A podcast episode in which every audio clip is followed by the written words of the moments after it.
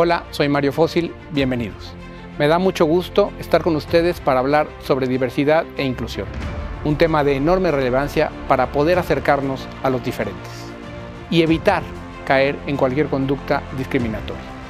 Yo creo que uno de los grandes legados que podemos dejar es erradicar por completo cualquier forma de discriminación. Bienvenidos a este evento. Hola, me da mucho gusto estar aquí con ustedes. Quiero agradecer a la Universidad Humanitas la invitación de poder tener esta charla. Y si me lo permiten, yo quisiera que más que una conferencia o una charla, pudiéramos generar un espacio de confianza, de apertura, de, de, comunicación. Porque el tema que vamos a tocar hoy es un tema que para mí es de enorme sensibilidad humana.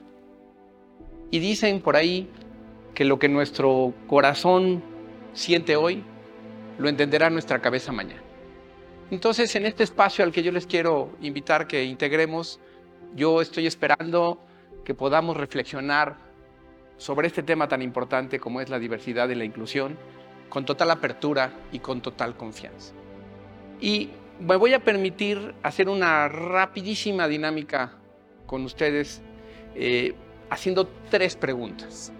Tres preguntas muy rápidas si me permiten, voy a señalar a alguno de ustedes o alguna de ustedes. No los alcanzo a ver bien a todos, pero yo confío en que, en que, en que me vean y voy a señalar a alguno, le voy a preguntar su nombre o a alguna, le voy a preguntar su nombre y les voy a hacer una pregunta muy sencilla, un poco para que podamos tener esta primera interacción. Entonces, acá, tú, tú que estás ahí sentada, tú, tú, tú, tú, tú, sí. Ponte de pie, por favor. ¿Cómo te llamas? Jesse. Leslie Karina. Mucho gusto, Leslie. ¿Qué entiendes por diversidad, Leslie?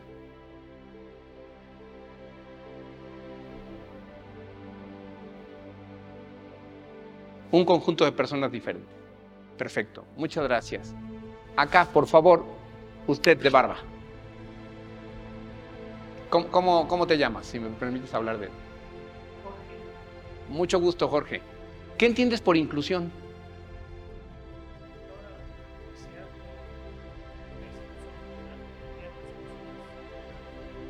Como una misma persona. Diferentes en un mismo lugar, como uno solo. Tú, por favor. Sí, tú, tú. ¿Cómo te llamas? Ah, eres mi tocayo. Mucho gusto, Mario. ¿Y tú qué entiendes por discriminación, tocayo?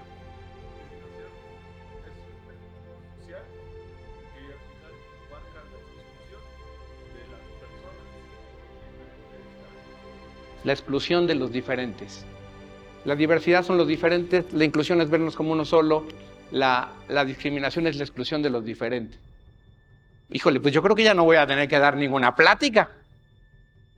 Y la última pregunta. Tú que estás aquí, aquí en medio, por favor. De lente, sí. Tú, tú, tú. ¿Cómo te llamas? Mucho gusto, Jesús. ¿Por qué estás aquí hoy? Aparte de que porque seguramente te invitaron, ¿Qué, te, ¿Qué esperas de una conferencia como esta?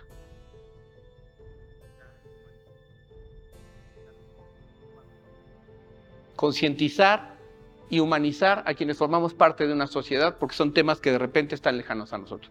Muchas gracias Jesús. Pues la verdad me encantaron las respuestas, me parece que nos permiten generar este, este ambiente que yo quiero y les invito precisamente a eso, a que abramos corazón, a que abramos mente, a que, a que con apertura eh, podamos desde esta dinámica empezar esta, esta charla que quiero, que quiero tener. Y, y, quisiera yo también, si me lo permiten, compartir algunas cifras de diversas encuestas que han levantado instituciones oficiales como el Consejo de Discriminación de la Ciudad de México o CONAPRED, el Consejo para Prevenir la Discriminación, o el INEGI, ¿no? la ENADIS, en fin, diferentes encuestas que nos arrojan algunas, algunas cifras que a mí me parecen este, que nos dan, nos, dan apertura para empezar a, tener esta, esta charla. Por ejemplo, ¿sabían ustedes que el 20.2% de la población en nuestro país, que estamos hablando aproximadamente de 23 millones de personas en el momento en que se levantó la encuesta, ¿sabían ustedes también que otro 20% se le ha negado alguna vez una atención médica en una institución pública o un trámite en una institución pública o la entrada a un establecimiento comercial por su color de piel, por sus características físicas, por su orientación sexual. ¿Sabían ustedes también que el 3% en ese momento en que se levantaron estas encuestas de la población se considera no heterosexual y que de ese 3% el 30% alguna vez ha sufrido discriminación? Y finalmente, ¿cómo somos como sociedad respecto de ciertos temas? Las propias encuestas nos arrojan cifras que a mí me resultan muy reveladoras. Por ejemplo, si en la calle vemos a un grupo de jóvenes que están por ahí a lo mejor este, platicando y haciendo algo de ruido y algo de desorden, el 39% de la población encuestada estaría de acuerdo en llamar a la policía para que ese grupo de jóvenes fuera disgregado. El 10% de la población encuestada, a ver qué les parece esta cifra, está de acuerdo en negarle el empleo a una persona mayor. El 3% de la población está de acuerdo en que un hombre le pega a una mujer. El 3% de la población consideró conveniente, pertinente, burlarse de alguien por su tono de piel. El 7% de esa población consideró que es válido pegarle a un niño o una niña para que obedezca. ¿Qué les dicen estas cifras? ¿Qué nos hacen sentir? A mí me hacen sentir un poquito incómodo, lo confieso. Y otra, y otra parte importante también de la, de la encuesta. Las personas encuestadas en su vida privada no estarían dispuestas a compartir el ámbito privado con un extranjero, con jóvenes o con personas con VIH.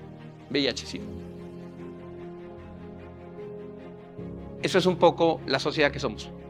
Una sociedad compleja, una sociedad que necesitamos abrir los ojos y necesitamos precisamente por eso hablar de diversidad y de inclusión. Y yo quiero abordar este tema de la diversidad y la inclusión pues con una estructura que, estuve, que estuve ahí revisando cuando, cuando me invitaron a hacerla, cómo, cómo podría yo empezar a, platicar un tema, un tema como, como este que es tan relevante. Y precisamente me parecieron interesantes estas cifras y me pareció interesante entender, porque además de repente uno ve, ve, ve pues no sé, cada junio la marcha del orgullo gay, ¿no? Y ve que los establecimientos ponen sus banderitas de colores.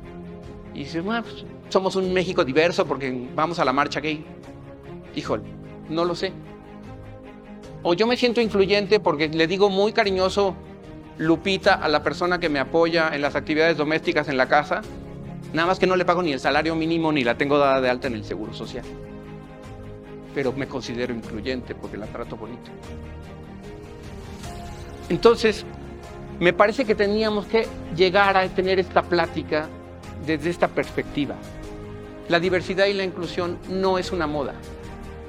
La diversidad y la inclusión no es buenondita, buenondismo.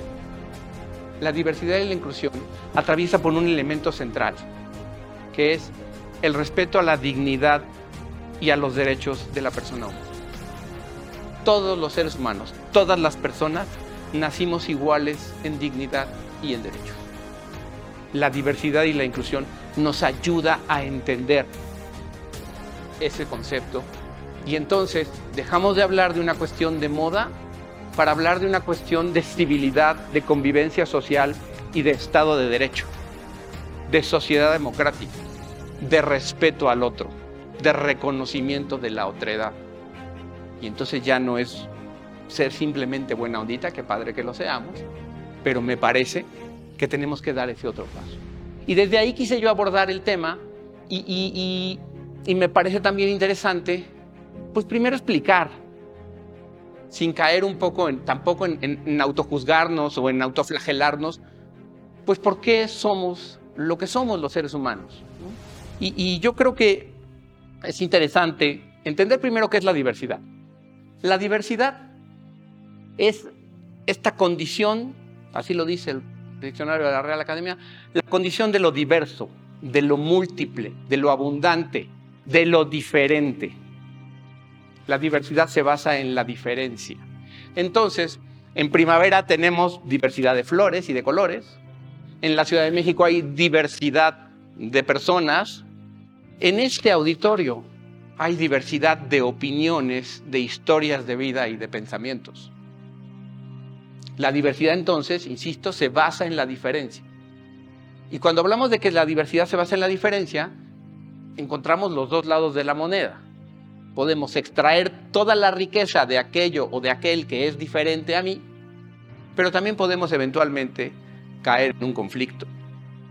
Si yo soy fervoroso creyente de determinada religión y practicante de determinada religión, pues mi, vida, mi experiencia vital, no tiene nada que ver con la de aquel que es ateo y que no cree en la existencia de un ser superior.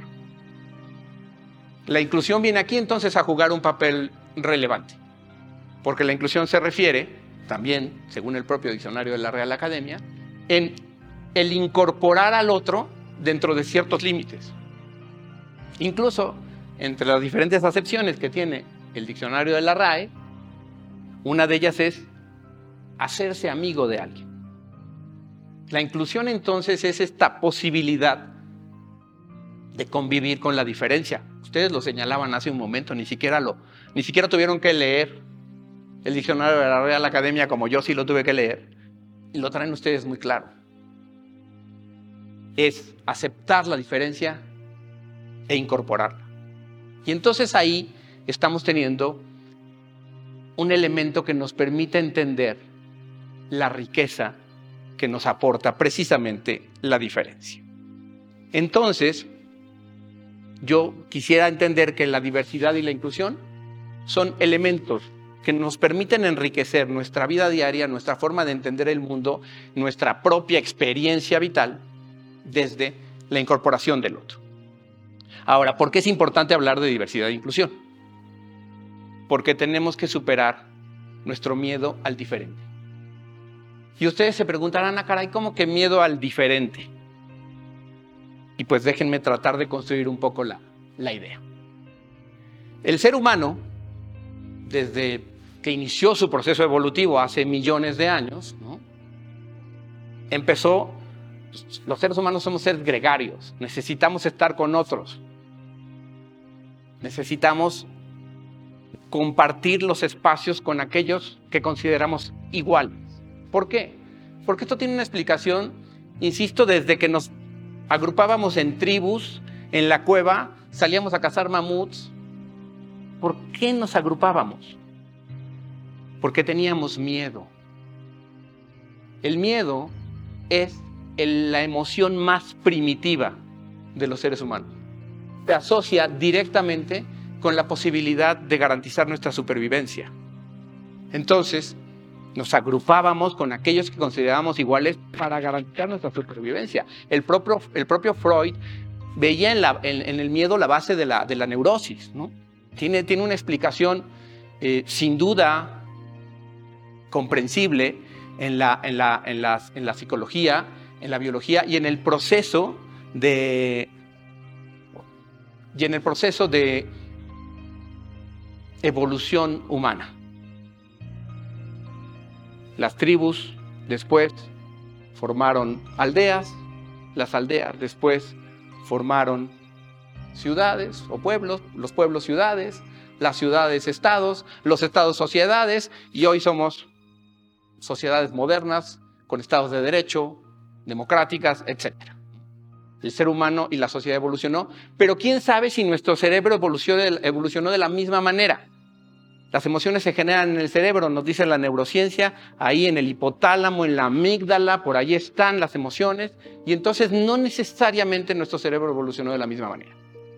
Y entonces el miedo al, diferente, esa, necesidad de, sobrevivencia, pues, se mantiene en nosotros. Y entonces podemos a lo mejor ir por la calle y vemos un indigente y a lo mejor uno de nosotros se cruza la banqueta. Y a lo mejor vemos también algún afromexicano o un haitiano y nos sentimos incómodos. O si estamos afortunadamente sanos, vemos alguna persona con síndrome de Down y si tenemos que tratar con esa persona no sabemos cómo tratarla y nos sentimos un poco incómodos. O si vemos un hombre eh, afeminado, sentimos cierta incomodidad, es distinto a lo que estamos acostumbrados. O una mujer con rasgos masculinos, o una persona transexual o transvesti. Sentimos ese miedo, ese rechazo al diferente. Ya vimos que puede tener una cierta explicación neurológica, evolutiva, psicológica. La, la puede tener. El problema es cuando ese miedo, al paso del tiempo, y no lo sabemos entender, se va convirtiendo en un rechazo al diferente. ¿Y a qué me refiero con, un rechazo al, al diferente? Pues desde que nacemos, cada uno de nosotros vamos generando una identidad. ¿no? A partir de los cuatro años, el niño o la niña se asumen como niño o niña, de acuerdo a su propia identidad anatómica. Y a partir de esa identificación, atraviesan por ese tamiz todas sus experiencias vitales. Y entonces después de, identificarme como niño o niña, me identifico como mexicano, me identifico como de clase media, me identifico como católico, me identifico como heterosexual, me identifico como X. Y todas mis identidades, mi suma de características van formando la persona que yo soy y van determinando al individuo que yo soy. Y eso también se va sumando con mi conocimiento en la escuela, con mis amigos, con mi familia, con mi club deportivo, en fin, con lo que, aquello a lo que me dedico. Y voy adquiriendo elementos de mi personalidad y de mi, identidad sobre todo, que sin duda cada vez me van haciendo distinto a los demás. Y entonces esa diferencia se mantiene, pero al mismo tiempo soy gregario y me agrupo con un determinado grupo social y me agrupo con determinados egresados de una universidad y con determinados este, equipos deportivos, etc. Cuando ese miedo al diferente, que tiene una razón biológica este, y psicológica originaria, a raíz de que yo tengo una identidad adquirida socialmente, con determinadas características, se convierte ya no en miedo al diferente, sino en rechazo al diferente, entonces ya no estoy hablando de mi instinto de supervivencia. Estoy hablando de conductas aprendidas, normalizadas, que implican o pueden implicar discriminación. Y entonces cuando veo al indigente en la calle y me cruzo de banqueta, ya no es ese elemento primitivo por ahí funcionando en mi cerebro, sino es, en términos de lo que diría de la Cortina, el rechazo al diferente, el miedo al pobre, que cancela mi empatía. Ella acuñó el término aporofobia para describir el miedo y el rechazo al pobre. Fíjense qué interesante. Y entonces ya cuando veo al, hombre homosexual, ya puedo estar cayendo en homofobia. Y le grito en los estadios, ¡eh! Ya sabemos, al portero del equipo contrario. Y entonces caigo en lesbofobia si veo una mujer masculinizada. Entonces puedo caer en racismo si veo a un indígena. O puedo caer en clasismo. En fin, y nos vamos convirtiendo en personas xenófobas, racistas, elitistas, clasistas y en una sociedad que discrimina. Ese es el tema. Por eso tenemos que hablar de diversidad e inclusión. Porque tenemos que entender que si bien podemos temer al diferente, nuestra identidad y nuestros comportamientos pueden eventualmente provocar discriminación. La discriminación es una actitud hostil que emprendemos contra una persona o un grupo de personas determinados. A lo mejor nunca hemos tenido trato con esa persona. ¿Qué mejor ejemplo que lo que ocurrió en el holocausto? 6 millones de judíos durante la Segunda Guerra Mundial fueron asesinados por el solo hecho de ser judíos. En la propia Segunda Guerra Mundial, las personas homosexuales se les ponía un triangulito invertido, color de rosa, para identificar que eran homosexuales. Es decir, aquello que puede tener una explicación, incluso biológica, dejaría de ser aceptable en sociedades como la nuestra, que queremos ser sociedades democráticas, que queremos ser sociedades basadas en un Estado de Derecho y que respetamos los derechos de todas las personas. Entonces, para poder hablar de discriminación, tenemos que hablar de prejuicios y de estigmas. Y entonces el prejuicio es, todos los judíos son avariciosos, todos los eh, afroamericanos o afromexicanos me van a asaltar, todos los extranjeros que lleguen a México me van a quitar mi trabajo, todos los gays son pedófilos. Y entonces generalizamos y estigmatizamos. Y a partir del prejuicio y del estigma generamos un comportamiento. Y a partir del prejuicio y del estigma rechazamos al otro. Por eso es importante hablar de diversidad e inclusión.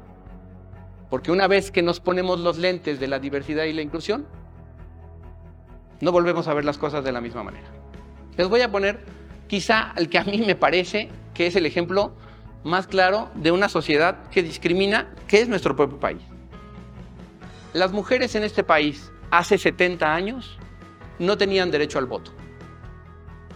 El derecho al voto se legisló en 1953, las mujeres votaron por primera vez en 1955. Uno de los argumentos para no darle el derecho al voto a la mujer, que es el 50% de la población, nada menos, era que seguramente las mujeres iban a ser influenciables por lo que les dijeran los sacerdotes. Y entonces ellos iban a orientar el voto. Hace 50, hace 70 años, perdón, en este país, no estamos hablando del siglo IX ni del siglo XII, estamos hablando de hace 70 años, pleno siglo XX, en este país nosotros considerábamos que la mujer no era capaz de tomar una decisión racional para elegir a sus representantes populares.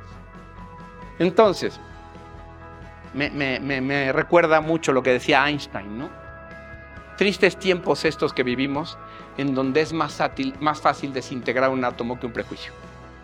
Y entonces a partir de, los prejuicios y de los estigmas rechazamos al indígena, rechazamos a la mujer, rechazamos al pobre, rechazamos al homosexual, rechazamos al musulmán, al judío, aquel que no comparta lo nuestro. Esas son las cosas que tenemos que cambiar desde la diversidad e inclusión. Porque cuando predominan los prejuicios nos convertimos en una sociedad que discrimina. Decía T.H. White que no había nada más aterrador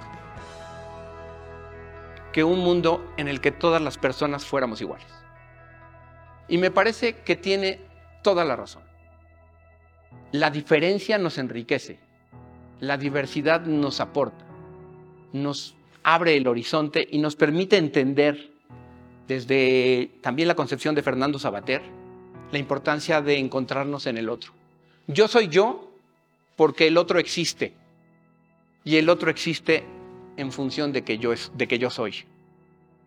Y entonces, cuando entendemos esa riqueza y esa posibilidad de, de asumirnos como individuos, es decir, de personas con una característica irrepetible, seres únicos, que somos lo que somos en función de nuestra propia eh, naturaleza y de nuestra propia riqueza individual, entonces podemos estar conscientes de nuestro potencial para aportar al mundo y del potencial de los otros para aportarnos a nosotros. Eso es el, quizá el principal mensaje que debemos tener presente cuando hablamos de, diversidad e inclusión. Las personas somos diferentes por aquello que no podemos cambiar. Nuestro peso, nuestra estatura, nuestro color de piel, nuestra orientación sexual. Las personas somos diferentes también por aquello que a lo largo de nuestra vida vamos adquiriendo y aprendiendo, nuestra condición socioeconómica, este, nuestros estudios, nuestra religión. Y las personas somos diferentes también por la forma en que tomamos decisiones, en que nuestra ideología política, aquello en lo que nosotros creemos, y en función de eso tenemos tres grandes elementos de diferenciación. Lo que no estamos conscientes es que cada uno de esos elementos se va convirtiendo en un pretexto para, sin duda, armar nuestro grupo de identidad y de pertenencia, pero al mismo tiempo para estar en posibilidad, a veces sin darnos cuenta, de discriminar a los demás. Y además la discriminación se convierte en, yo lo diría, en un, en un doble agravio. Porque la discriminación, ya lo decía yo, es una actitud hostil, hacia una, hacia una persona o hacia un grupo, pero no solo es una actitud hostil, es una cuestión de negación de derechos. Y se vuelve un doble agravio porque además de que discriminamos y rechazamos, hacemos al otro responsable de nuestra conducta.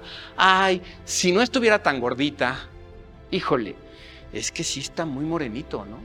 Si fuera un poquito más alta, si no fuera gay. Y entonces, ahora resulta que el otro es el culpable de nuestra de nuestro prejuicio y del estigma que estamos formulando. Y en función de eso, tomamos decisiones hasta de contratación, ¿eh? Híjole, no, no, ya tiene más de 50 años. Yo creo que ya va a ser muy difícil que se adapte a la cultura de la compañía. Muchas gracias, buenas tardes, ¿no? Y entonces rechazamos por edad. Y entonces rechazamos por género. Híjole, se va a embarazar. Y además, ya sabes, cada 28 días se nos va a poner difícil, ¿no? Y entonces rechazamos por, este, por orientación sexual. Y entonces hacemos al otro responsable de un comportamiento personalísimo. La discriminación es una abominación social que tenemos que desterrar por completo, pero que a veces tenemos tan normalizada que ni siquiera nos damos cuenta. Yo soy orgulloso perteneciente a la comunidad LGBTQ en este país y cada vez le agregamos más. Más letras, por eso ya lo ponemos en el más. Pero fíjense que yo decía, y haciendo esta, haciendo, preparándome para esta conferencia, me di cuenta de lo mal que estaba yo. Yo decía, yo es que yo he tenido siempre la, la, fortuna, yo he sido afortunado de que yo nunca me he sentido discriminado. ¿Se dan cuenta la barbaridad que estaba yo diciendo? Yo tengo la fortuna de nunca haber sido discriminado. ¿Cómo por qué la fortuna? Yo tengo el derecho a no ser discriminado y nadie tiene la posibilidad de discriminarme, como yo tampoco tengo ninguna posibilidad de discriminar a nadie. Entonces no es que yo estuviera siendo afortunado, es que yo estaba siendo indiferente. ¿Por qué? Porque aún como miembro de la comunidad LGBTQ, a mí a veces tal vez, como a mí no me afectaba personalmente, pues no me importaba la discriminación hacia el resto. ¿Cuántos jóvenes de 14, 15, 13, 12 años que le confiesan a su familia que son homosexuales son expulsados de su propio seno familiar, de su propio hogar. Y a partir de ahí su experiencia vital se vuelve otra. ¿Cuál es el mejor ejemplo de discriminación que tenemos? Pues ya lo decía yo. El 50% de la población en nuestro país no tiene acceso, por ejemplo, a remuneraciones iguales que los hombres no tiene acceso a los puestos directivos de más alto nivel, les cuesta más trabajo, el famoso techo de cristal para las mujeres. Este, se hace cargo de los trabajos domésticos no remunerados con una jornada este, laboral que excede entre la, entre la oficina y la casa con mucho a la de los hombres. Las mujeres en este país sufren acoso sexual, acoso laboral y, vivimos en, una, en una sociedad en donde 11 mujeres mueren al día por el solo hecho de ser mujeres, feminicidio. Entonces, Entender la discriminación desde esta lógica nos permite crear conciencia, ponernos los lentes de la diversidad e inclusión, la igualdad de género y modificar comportamientos y conducta. Yo por eso les invito, nos quiero invitar a todos y a todas a que erradiquemos la discriminación. A veces ni siquiera estamos conscientes del problema, ya lo decía yo. Pero cuando ya tenemos estas cifras, cuando ya tenemos esta información, entonces me parece que podemos empezar a construir una sociedad mejor en nuestra familia, con nuestros vecinos, en nuestra escuela, en nuestro trabajo y empezar a modificar conductas y comportamientos. ¿Por qué? Porque la discriminación es un problema que crece en la espera. La discriminación está ahí y, y ante nuestra indiferencia, pues crece. Y ante nuestra indiferencia se mantiene por lo menos, y me parece que no estamos ya en condiciones de seguir siendo una sociedad que discrimina. Sin duda, ha habido avances, políticas públicas, empresas responsables socialmente, este, organizaciones de la sociedad civil. O sea, me parece que hay trabajo importante que tampoco podemos eh, despreciar, que tampoco podemos ignorar. Pero la verdad es que nada de eso funciona si nosotros no tenemos una verdadera actitud de cambio y una verdadera conciencia de lo que implica erradicar la discriminación. Decía Thoreau que nunca es tarde para abandonar nuestros prejuicios. Y en ese sentido, ustedes me preguntarán, ¿y yo, pues, como qué puedo hacer para, para cambiar mi entorno, para no discriminar? ¿Qué podemos hacer? Pues de entrada, llamarle a las cosas por su nombre. A la misoginia, misoginia cuando la veamos presente.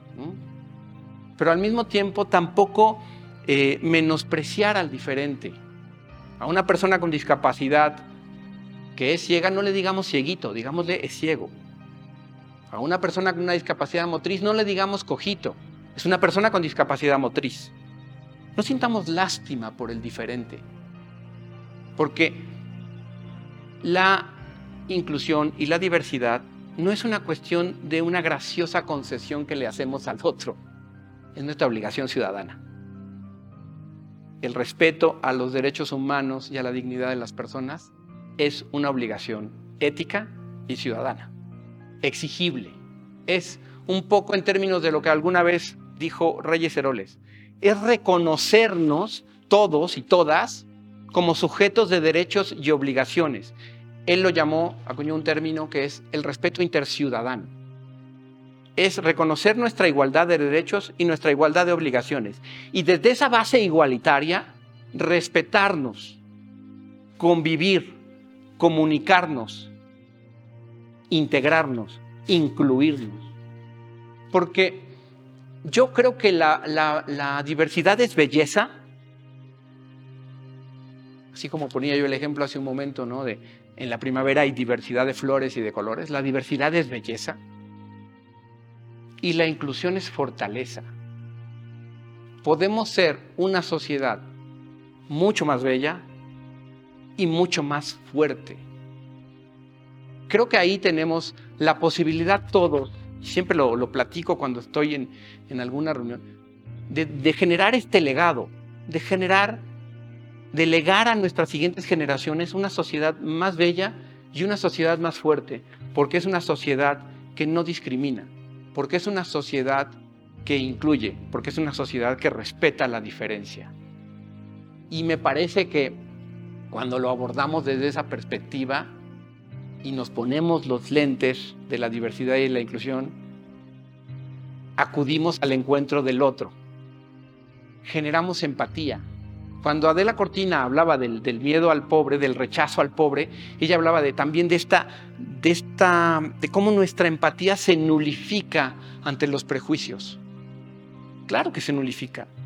Si yo ya tengo una visión preconcebida de algo o de alguien, estoy absolutamente cerrado para entender al otro, para, para comprender a la otra, para saber su, para tratar de acudir a su encuentro y entender su experiencia vital y saber por qué o para qué o qué me puede aportar a mí esa otra persona.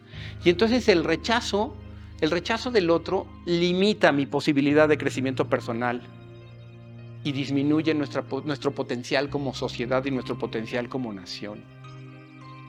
Y ese es yo creo que un elemento muy importante que tenemos todos que tener siempre presente. Acudir al encuentro del otro.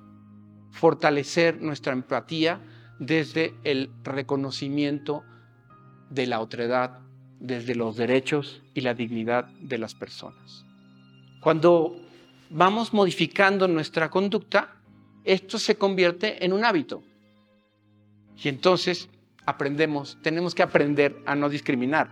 Hay por ahí un, video, un, meme muy famoso en donde van dos niñitos corriendo, uno güero de ojo azul y el otro este, eh, negro, afroamericano, ¿no? Y van corriendo al, al, encuentro y abrazarse, ¿no?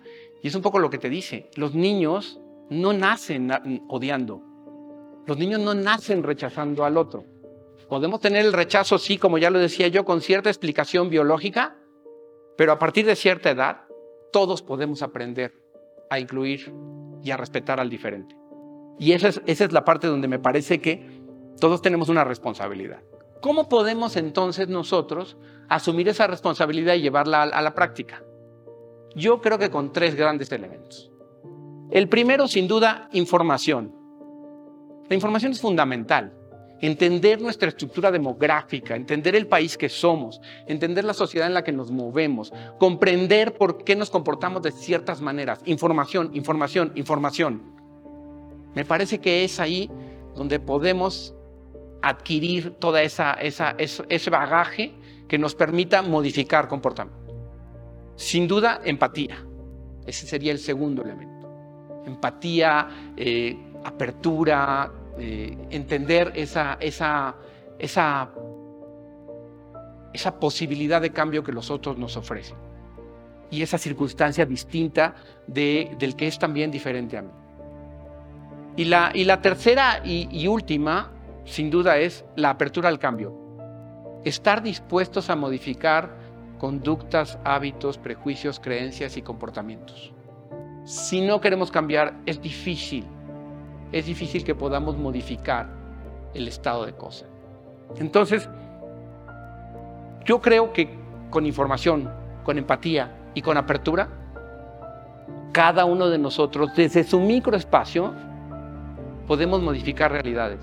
Yo siempre he dicho que, este, que, no pretendamos mañana hacer el milagro del cambio y que este país cambió de la noche a la mañana porque, este, gracias a nosotros. No, pero este país sí puede cambiar, nuestra sociedad puede cambiar si nosotros vamos cambiando poco a poco. Creo que era Gandhi el que decía, no sé el cambio que quieres en el mundo.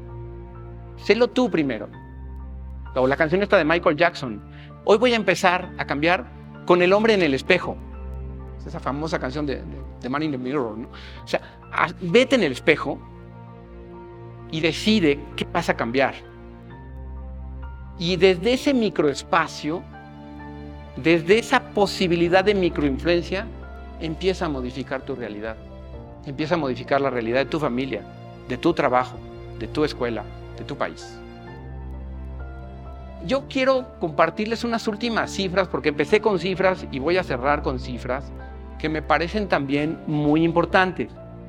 Eh, porque estas cifras que les voy a dar nos hacen reflexionar respecto de lo que se conoce como las minorías. Y cuando uno dimensiona estas cifras, pues a lo mejor resulta que no somos, no somos estos grupos tan minoritarios. Fíjense, 23 millones de personas en nuestro país se consideran indígenas. 23 millones de personas. Tenemos una población de adultos mayores de 17 millones de personas. 5 millones de personas de más de 15 años se consideran parte de la población LGBTQ.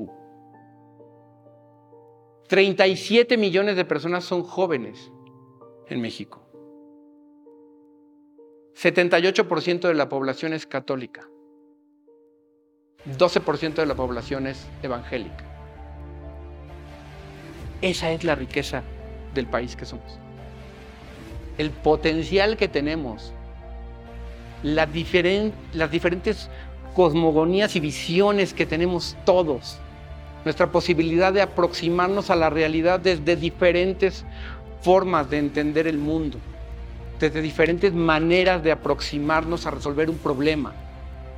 Lo que puede significar, por ejemplo, el incorporar a las mujeres en los consejos directivos en las empresas. Lo que puede significar el incorporar a las poblaciones eh, LGBT o a las poblaciones indígenas a través, por ejemplo, de las universidades interculturales para que tengan trabajo con sus propias comunidades. Comentaba yo hace un momento con, con Gina, ¿por qué no ponemos en esta conferencia lenguaje de señas? Y entonces a lo mejor estamos llegando a una población, según, según el último censo, de aproximadamente 6.1 millones de personas en México que presentan alguna discapacidad. Y si de esa población de 6 millones de personas con alguna discapacidad, no, no me sé el porcentaje, lo voy a inventar, el 5% tiene un problema de, de sordera, pues entonces ya nos estamos acercando a esa población. Es decir, cada uno de nosotros tiene esa posibilidad de cambio cuando entendemos que las minorías, que así se les ha llamado, pues la verdad es que no somos tan minorías. La verdad es que somos una sociedad compleja. y hay que asumirla como una sociedad compleja. Y yo quisiera recordar un poco lo que dicen ahí respecto de la diversidad, la inclusión y la igualdad. Dicen que, que la diversidad se trata de que te inviten a la fiesta, que la inclusión se trata de que te saquen a bailar y de que la igualdad es de que bailes como si nadie te estuviera viendo.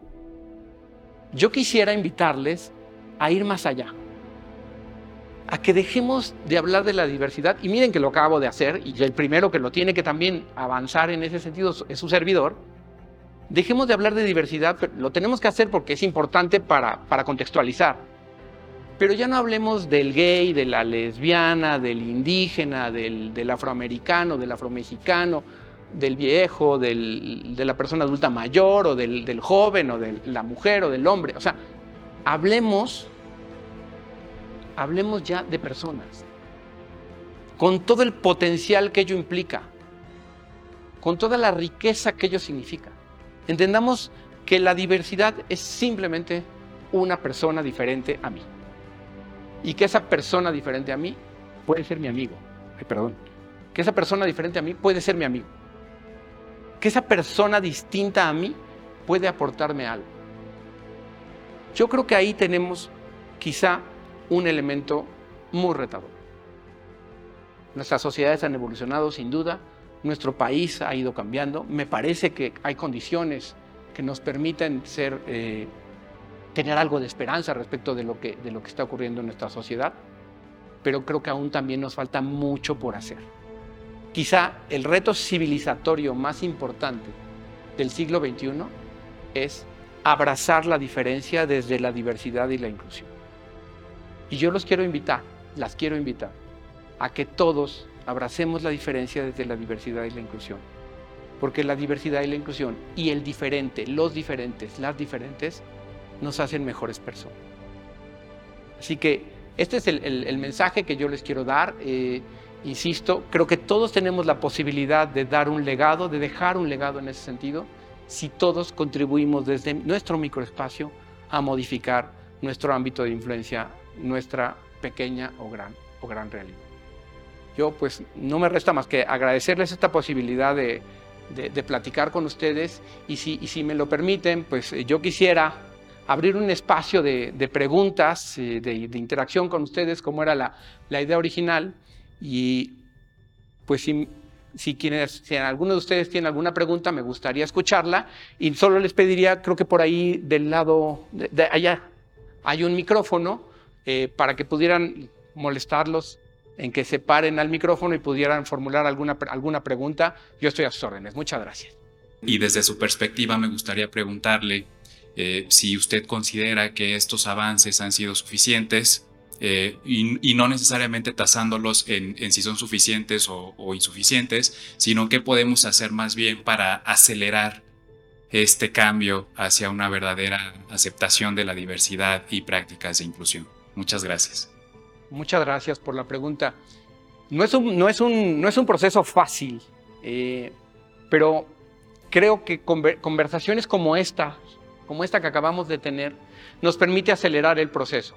Coincido, hay legislación avanzada, tenemos una, una, ley, este, diferentes leyes, hay un marco legislativo ya muy estructurado para evitar la discriminación, tenemos instituciones públicas como el CONAPRED, eh, para evitar la discriminación. Hacemos, eh, recolectamos información con la sociedad como la, la, ENADIS, la Encuesta Nacional de Discriminación que, que, realizan INEGI y CONAPRED. O sea, hay elementos de política pública, de legislación, eh, etcétera, y de información que nos permite llegarnos de información para, para entender qué pasa y tratar de transformar la realidad. Pero me parece que tienen un límite, sin duda, que es el de generar esta conciencia. Creo que todavía tenemos que trabajar mucho en las escuelas, en las escuelas primarias y secundarias para generar esta conciencia de la diversidad y la inclusión y el respeto al otro, pero me, me gustan mucho espacios como este. Creo que espacios como este, en donde una universidad nos invita a dar una plática y donde estamos todos dedicándole un rato de nuestro tiempo libre a conocer este tema, me parece que son aportaciones importantes que desde la responsabilidad social nos permiten ir modificando nuestra realidad. Y sin duda, todo esto, lo decía yo hace un momento, tiene un límite que es el límite de nuestra propia voluntad de cambio, nuestra propia eh, capacidad para entender que mi conducta tiene que cambiar. Para empezar, para, para saber si eventualmente discrimino o no discrimino y cómo puedo hacer para modificar ese estado de cosas. Y ahí sí ya es una responsabilidad personalísima, en donde los avances legislativos de políticas públicas y sociales tienen que verse combinados con un esfuerzo ciudadano. Los ciudadanos no podemos esperar que los gobiernos nos resuelvan todo. Los ciudadanos tenemos que ser parte de la solución. Tenemos que ser la solución. Entonces me parece que por ahí estaría un poco la, propuesta en ese sentido. ¿no? Activarnos ciudadanamente, dejar de lado de la indiferencia y generar posibilidades de cambio en nuestro entorno. Muchas gracias. No sé si alguien más tenga alguna otra duda o comentario. Eh, todos los que somos actores de la educación sabemos que parte de la inclusión debe ser integrativa dentro de todo un aula de clases y dentro de, de una institución, no solo de Manita, sino de todo, de todo el país, solo hablando de lo que es el país de México. A mí me surge una idea, más bien una duda sobre una idea, porque Sabemos que en el Estado de México y en la Ciudad de México sí existe la necesidad de integrar a los grupos a los grupos minoritarios, por así decirlo.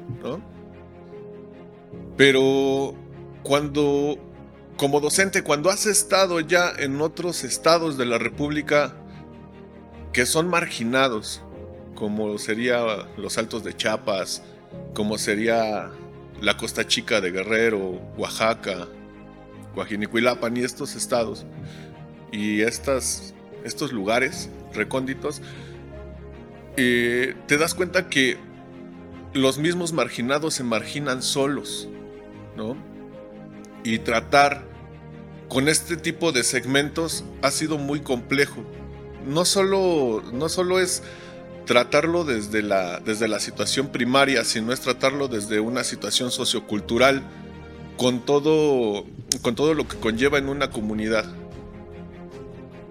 Desde aquí, desde su experiencia, yo más bien querría una idea de, lo que usted ha pensado al respecto de cómo podríamos tratar a ese, a ese, a ese segmento de población marginada que es marginada incluso por ella misma en una situación social.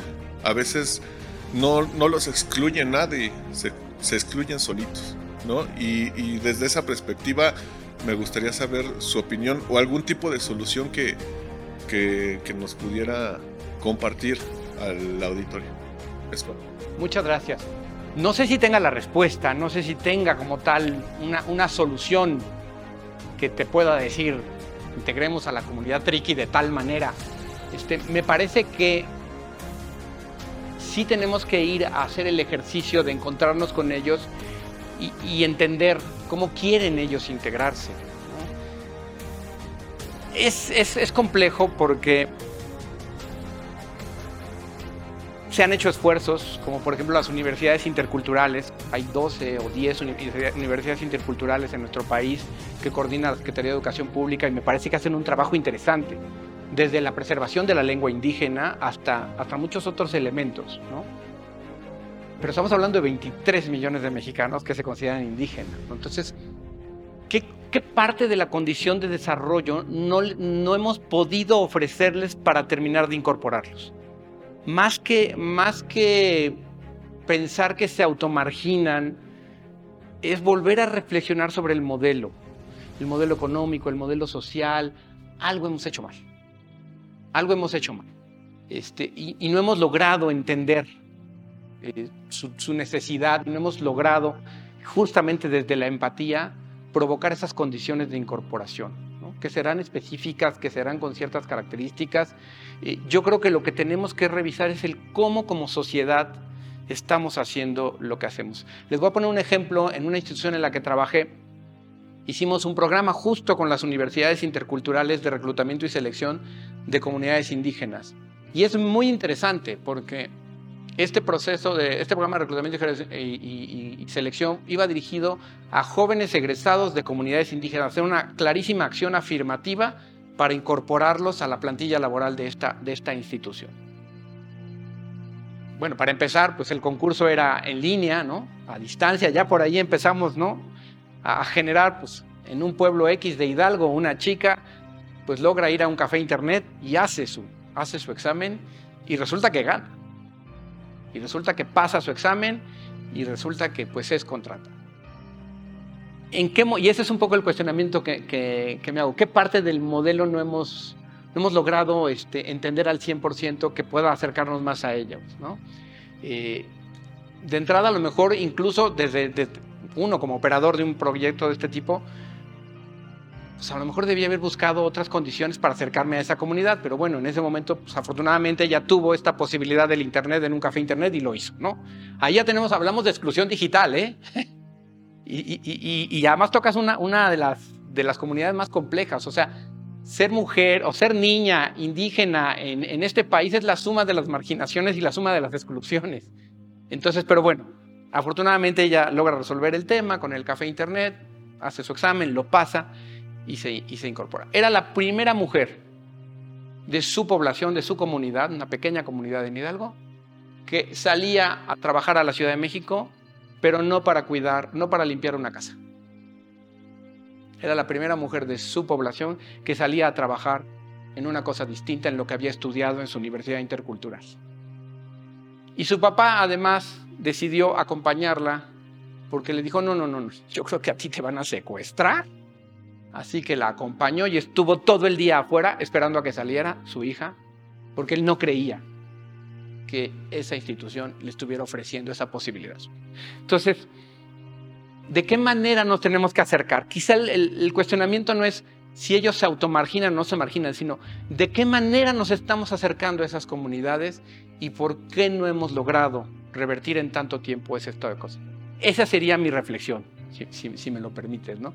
Porque cuando lograste acercar, pues a lo mejor sí tienes una, una solución. Creo que hay esfuerzos, creo que les falta integralidad, creo que les falta este cuestionamiento de cómo me acerco de mejor manera.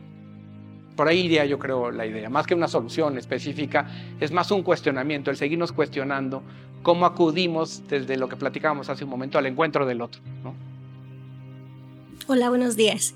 Eh, mi pregunta va em, con referencia a la era digital que actualmente estamos viviendo, donde a veces es mucho más fácil conocer a personas del otro lado del mundo. Existen estas aplicaciones en las que gente al azar eh, se contacta desde diferentes países.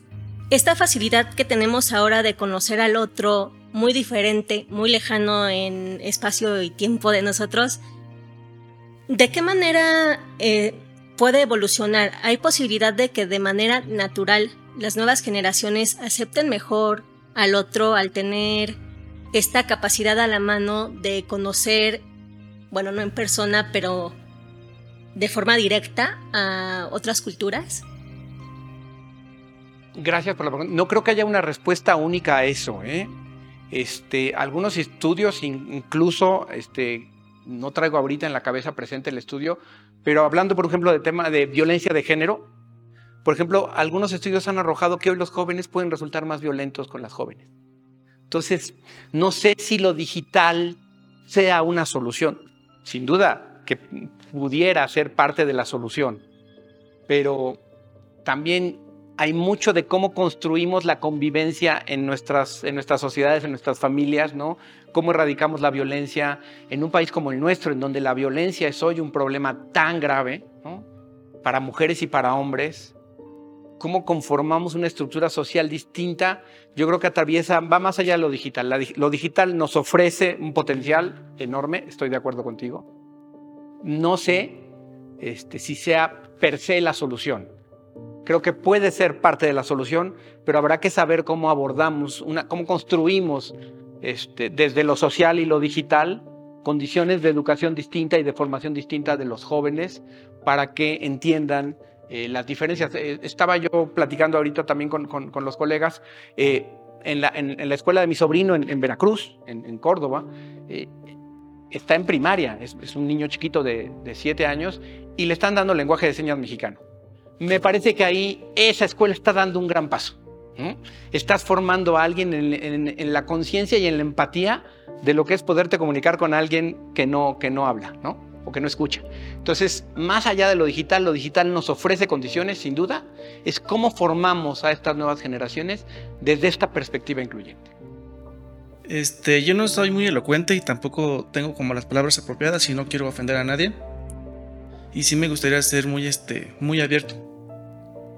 Mm, yo no estoy muy de acuerdo en, en que se celebre cierto día de la inclusión y todo eso yo creo que pues no debería de existir. También ya el siguiente mes van a estar las marchas de las feministas y demás. Y pues yo creo que todos debemos ser iguales. Yo creo que, por ejemplo, he recibido muchos cursos de, de este tema. Incluso la pregunta, ¿tú qué eres? Resulta un poco ofensivo.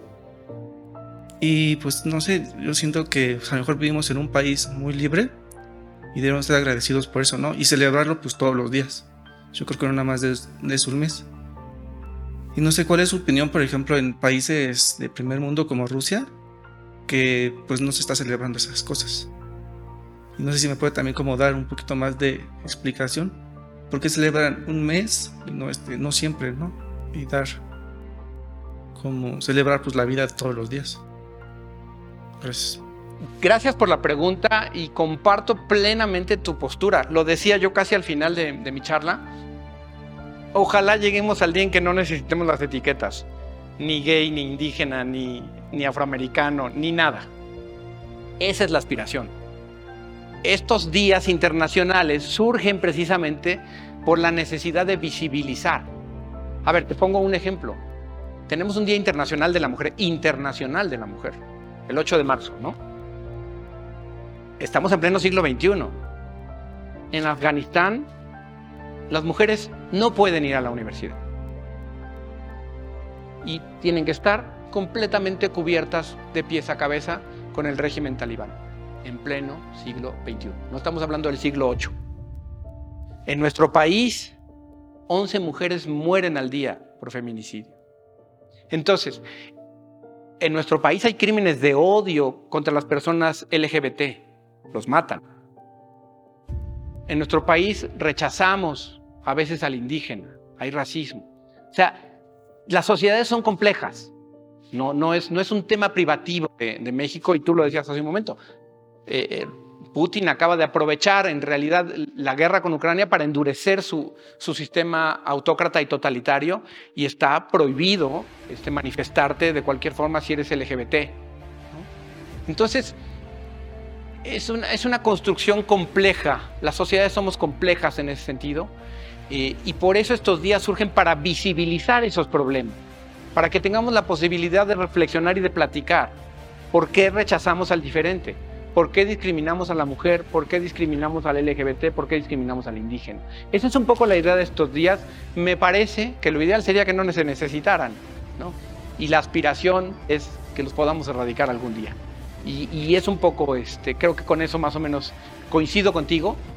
La idea de, esos, de, estos, de estas celebraciones, si se le pueden llamar celebraciones, es visibilizar, hacernos reflexionar sobre el problema. No hemos logrado construir sociedades igualitarias, incluyentes, respetuosas de los derechos humanos. Es un tema de derechos humanos. Los seres humanos nacimos iguales en dignidad y en derechos. Y no es una graciosa concesión el que yo te respete, seas o no seas gay.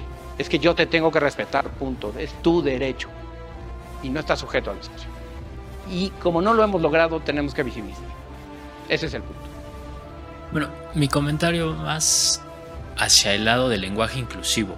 O sea, digo, como opinión personal, yo creo que no es. O sea, no hace una gran diferencia o no hace una diferencia, que es exactamente mucho de lo que estaban tocando ahorita en la pregunta anterior. O sea, ¿para ti el lenguaje inclusivo en realidad está cooperando en algo o no? Porque volvemos a lo mismo. Tú y yo podemos platicar de mil temas sin tener necesidad de tener un lenguaje inclusivo y nos vamos a entender perfectamente bien mientras tú y yo nos respetemos nuestras opiniones y nuestra forma de pensar, ¿no? Gracias. Mira, yo creo que el lenguaje inclusivo también busca precisamente visibilizar porque dicen que lo que no se nombra no existe. Y esa es un poco la filosofía que está detrás del, lenguaje inclusivo, que todos nos sintamos nombrados.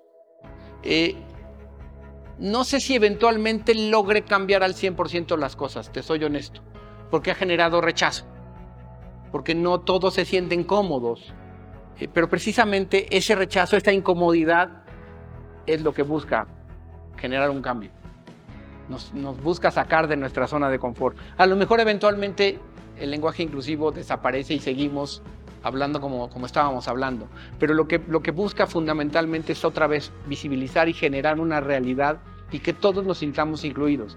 ¿Por qué tuvimos que llegar aquí? Pues porque no nos sentíamos incluidos. Porque hay, hay, hay sectores de la población que siguen diciendo, yo aquí estoy, a mí no me estás viendo, a mí no me estás respetando mi dere mis derechos. O sea, hoy en día, apenas, apenas hace unos meses se aprobó la última legislación en materia del matrimonio igualitario en, en nuestro país. ¿no? Entonces, son procesos sociales, de construcción social y de cambio cultural, Luis, ¿verdad? Luis, este, que, que tardan mucho, que implican eh, reflexiones colectivas muy profundas y me parece que el activismo, en ese sentido, las organizaciones de la sociedad civil, quienes impulsan, por ejemplo, el lenguaje inclusivo, aportan, aportan desde la incomodidad. ¿no? ¿Por qué tengo que decirle ella? ¿O por qué tengo que hacer... Ah, todas, todes y todos? O sea, y nos hace, nos empieza a hacer ruido en la cabeza. Ese solo ruido ya está generando un cambio. A lo mejor tú decides que no compartes el lenguaje inclusivo y, tú y me parece que es respetable pero ya te generó una incomodidad, ya tuviste que hablar del tema, ya te hizo dar un pasito para, para salir un poquito de tu zona de confort. Por eso yo decía también en la charla, nuestra, nuestra indiferencia no porque queramos ser indiferentes, nuestra indiferencia porque vivimos en nuestro propio espacio, en nuestra propia burbuja, y no necesariamente estamos involucrados en... O sea, si tú eres hombre heterosexual, clase media, de piel blanca, tú tienes una condición de vida completamente distinta a lo mejor a un chavito de Nesa que corrieron de su casa a los 14 años porque le dijo a su papá que era gay y es hijo de un mecánico y terminó la secundaria.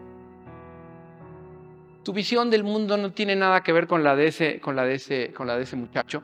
Y entonces el generarnos esta incomodidad nos permite este, empezar a aproximarnos para entender algo.